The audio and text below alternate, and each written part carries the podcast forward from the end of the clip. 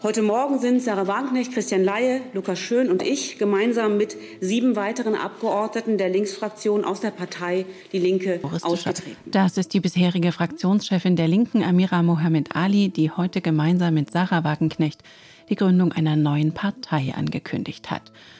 Damit willkommen zu Was jetzt, dem Nachmittagsupdate von Zeit Online am Montag, dem 23. Oktober. Ich bin Rita Lauter und wir fragen heute außerdem nach der Macht der Bilder von den Terrortaten der Hamas. Der Redaktionsschluss ist 16 Uhr. Werbung. Wie geht es weiter mit der Europäischen Union? Präsidentschaftswahlen in den USA, EU-Parlamentswahlen, geopolitische Krisen und wirtschaftliche Schwierigkeiten. Wir suchen Lösungen für diese Herausforderungen. Am 19. und 20. März auf der digitalen Europakonferenz von Handelsblatt, Die Zeit, Tagesspiegel und Wirtschaftswoche. Über die Zukunft Europas sprechen wir mit Bundeskanzler Olaf Scholz, Wirtschaftsminister Robert Habeck und vielen mehr. Kostenlose Anmeldung unter europe20xx.de. Wenn man sehr unterschiedliches vertritt, wenn man ein ganz anderes Verständnis linker Politik hat, dann sollte man lieber getrennte Wege gehen. Lange hat sie die Sache in der Schwebe gehalten. Heute hat Sarah Wagenknecht es tatsächlich offiziell gemacht.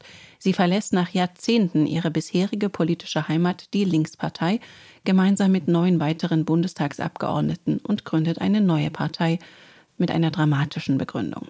Wir haben uns zur Gründung einer neuen Partei entschieden, weil wir überzeugt sind, so wie es derzeit läuft, darf es nicht weitergehen. Denn sonst werden wir unser Land in zehn Jahren wahrscheinlich nicht wiedererkennen. Sie hofft, dass sie mit der Partei zur Europawahl und den Landtagswahlen in Ostdeutschland im kommenden Jahr antreten kann. Inhaltlich gehe es darum. Eine Wirtschaftspolitik der Vernunft und für den Erhalt unserer wirtschaftlichen Stärken, das ist unser erstes wichtiges Ziel. Zweitens braucht unser Land soziale Gerechtigkeit. Und wir sind überzeugt, es braucht eine starke politische Kraft, die konsequent für Frieden, Diplomatie und Verhandlungslösungen wirbt und die die Vorstellung, Kriege ließen sich durch noch mehr Waffen beenden, eindeutig und deutlich ablehnt. Und zumindest der Teil mit der Diplomatie ist Sarah Wagenknecht heute wohl nur so mittel gelungen. Gefragt nach der Lage im Nahen Osten, sagte sie, Selbstverständlich hat Israel das Recht, gegen diese brutalen Angriffe der Hamas sich zu verteidigen. Ich glaube, dass äh, kein irgendwie vernunftbegabter Mensch äh, kann das anders sehen. Zugleich muss man natürlich sagen, auch der Nahostkonflikt, ich habe es am Anfang schon gesagt, ist ein Konflikt, den man militärisch nicht wird lösen können. Und auch dieser Konflikt hat natürlich eine Vorgeschichte. Gaza ist ein Freiluftgefängnis seit vielen Jahren. Ob sie sich mit dieser Aussage gleich zum Start der neuen Partei direkt ins Ausgeschossen hat, dazu hat mir mein Kollege Robert Pausch eine Sprachnachricht geschickt, der bei der Pressekonferenz dabei war. Hallo Rita. Ich komme gerade von einem Termin mit Sarah Wagenknecht, hatte nochmal die Gelegenheit, mit ihr persönlich zu sprechen. Das war in jedem Fall keine kalkulierte Provokation. Man merkte auf der Pressekonferenz, glaube ich, insgesamt, dass sie in diesem Nahost-Thema etwas stockender gesprochen hat als normalerweise, dass sie sich da nicht so ganz zu Hause fühlt. Dort ist es ja nun auch so, dass jedes falsche Wort eine ganze Welle nach sich ziehen kann, wie man jetzt auch sehen kann. Man muss allerdings auch sagen, dieses Freiluftgefängnis-Wording, das hat sie auch nicht exklusiv. Bernie Sanders hat das vor zwei Wochen auch so ähnlich gesagt. Das ist ein, ein im Prinzip verbreiteter Begriff, den ich inhaltlich gar nicht bewerten will, will nur darauf hinweisen, dass sie ihn sie nicht ausgedacht hat. Insgesamt würde ich allerdings sagen, das ist auch ein bisschen nebensächlich gerade, weil äh, diese Debatte wird morgen wieder vorbei sein. Diese Partei allerdings ist gekommen, um zu bleiben, wie Sie es gesagt haben. Und ich glaube, die Chancen, dass das so ist, die sind zumindest real. Wir werden das genau beobachten, in welche Richtung das geht und ob es ihr wirklich gelingt, Strukturen aufzubauen, die tragfähig sind. Das ist aber, glaube ich, ähm, die entscheidende Frage für die nächsten Wochen und Monate. Dieser Fauxpas von ihr, der wird übermorgen schon wieder vergessen sein. Der 7. Oktober 2023 in Israel ist immer wieder mit dem 11. September 2001 in den USA verglichen worden. Eine unfassbar brutale terroristische Attacke auf die Zivilbevölkerung mit sehr vielen Toten. Die Bilder, die die Hamas-Terroristen von ihren Taten verbreitet haben, sind unerträglich, zeigen unfassbares Leid Und heute hat die israelische Armee mehreren Reportern und Reporterinnen Bilder davon gezeigt. Mit dabei war auch unsere Kollegin Steffi Henschke. Hallo Steffi. Hallo Rita. Das war sicher heute sehr schwer auszuhalten, das anzusehen, oder Steffi? Ja, liebe Rita, ich bin nach zehn Minuten gegangen, um es ganz äh, ehrlich zu sagen. Der Film war insgesamt 30 Minuten lang. Das war geschnittenes Material, chronologisch geordnet. Und ich habe einmal jemanden röcheln hören und das hat gereicht. Also ich habe es nicht gesehen. Aber ich habe die Kollegen gesehen, die dann nach 30 Minuten rauskamen und zu mir nur meinten, war besser, es nicht zu sehen. Und was waren das für Quellen von den Bildern? Nach Angaben der IDF, der israelischen Armee, handelt es sich dabei überwiegend um Material der Hamas.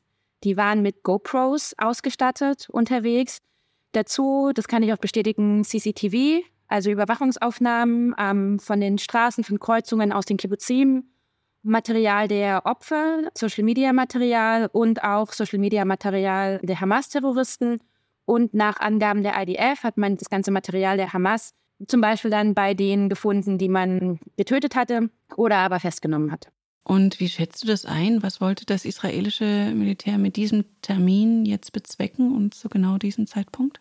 Ich glaube, die israelische Armee hat nach zwei Wochen äh, auch verstanden, dass sehr viele Kolleginnen und Kollegen, also die vorher aus der Ukraine berichtet haben, hier sind dass die das Land nicht kennen und dass die anders emotional erreicht werden müssen, weil sie auch schon abgehärtet sind. Und ähm, ich zum Beispiel als Korrespondentin hier, ich bin schon rausgegangen, als ich das äh, Videoüberwachungsmaterial gesehen habe und diese ganzen Suzuki-Jeeps, die die Leute hier fahren oder so ein paar Menschen gesehen habe, die morgens eigentlich gerade laufen gehen wollten und die dann getötet wurden. Und sozusagen, wenn man hier embedded ist und, und das kennt, dann reicht das, um emotional berührt zu sein und zu sagen, das ist meine Grenze.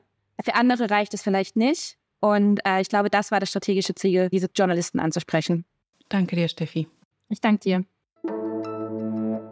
Derweil nährt Israel die Erwartung, dass es bald mit einer groß angelegten Bodenoffensive im Gazastreifen losgeht.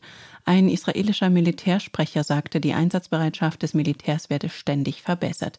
In der Nacht hätten vereinzelt auch Bodentruppen die Hamas angegriffen, Panzer und Infanterietruppen seien tief in den Gazastreifen eingefallen, sie hätten auch nach Informationen zum Verbleib der israelischen Geiseln gesucht.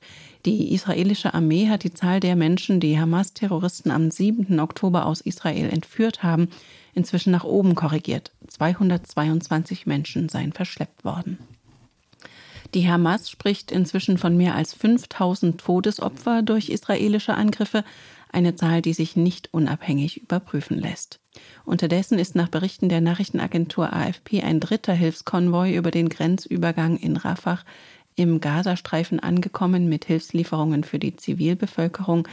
Der Grenzübergang wird ja von Ägypten kontrolliert. Umstritten ist, ob es für die Hilfslieferung eine humanitäre Feuerpause geben sollte.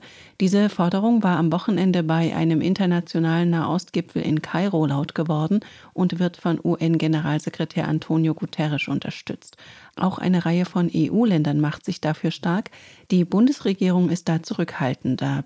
Beim Treffen der EU-Außenministerinnen und Minister heute sprach Außenministerin Annalena Baerbock von einer Quadratur des Kreises. Wir können die humanitäre Katastrophe nicht eindämmen, wenn der Terrorismus von Gaza so weitergeht. Es wird keine Sicherheit und keinen Frieden weder für Israel noch die Palästinenser geben, wenn dieser Terrorismus so weiter besteht. Wir brauchen einen Weg ins Morgen. Und gerade hat uns noch eine Meldung aus der Türkei erreicht. Der türkische Präsident Erdogan macht nach langem Hin und Her den Weg frei für einen NATO-Beitritt von Schweden.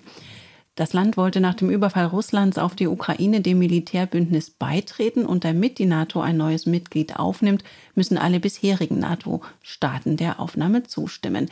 Erdogan hat den Beitrittsantrag heute unterschrieben und im türkischen Parlament vorgelegt. Erdogan hatte Schwedens Beitritt lange blockiert, denn er wirft der schwedischen Regierung vor, nicht hart genug gegen Anhänger der von der EU als Terrororganisation eingestuften PKK in Schweden vorzugehen.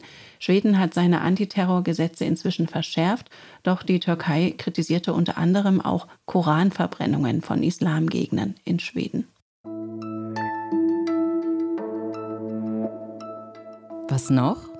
Flaschenöffner, Skateboards, veganes Fleisch. All das kann man aus 3D-Druckern herstellen, alles praktische Sachen. Man kann das Ganze aber auch noch größer denken. In Lünen in Nordrhein-Westfalen werden jetzt Deutschlands erste Sozialwohnungen nicht gebaut, sondern gedruckt. Zumindest die ersten beiden Geschosse. Eine gewaltige Düse trägt computergesteuert speziellen Beton in zentimeterdicken Schichten auf. Dafür braucht der Drucker nach Unternehmensangaben knapp 100 Stunden reine Druckzeit. Eine enorme Zeitersparnis gegenüber herkömmlichen Verfahren. Mit dem Vorhaben soll erprobt werden, ob man auf diese Weise auch größere Projekte planen kann. Und das war was jetzt für heute Nachmittag. Morgen früh begrüßt Sie Azadeh Peschman. Wenn Sie Ideen für 3D-Druckerzeugnisse haben, schreiben Sie uns an wasjetzt.zeit.de. Ich bin Rita Lauter und wünsche einen schönen Abend. Vielleicht wird dann künftig nicht mehr nur gefordert bauen, bauen, bauen, sondern planen, drucken, einziehen.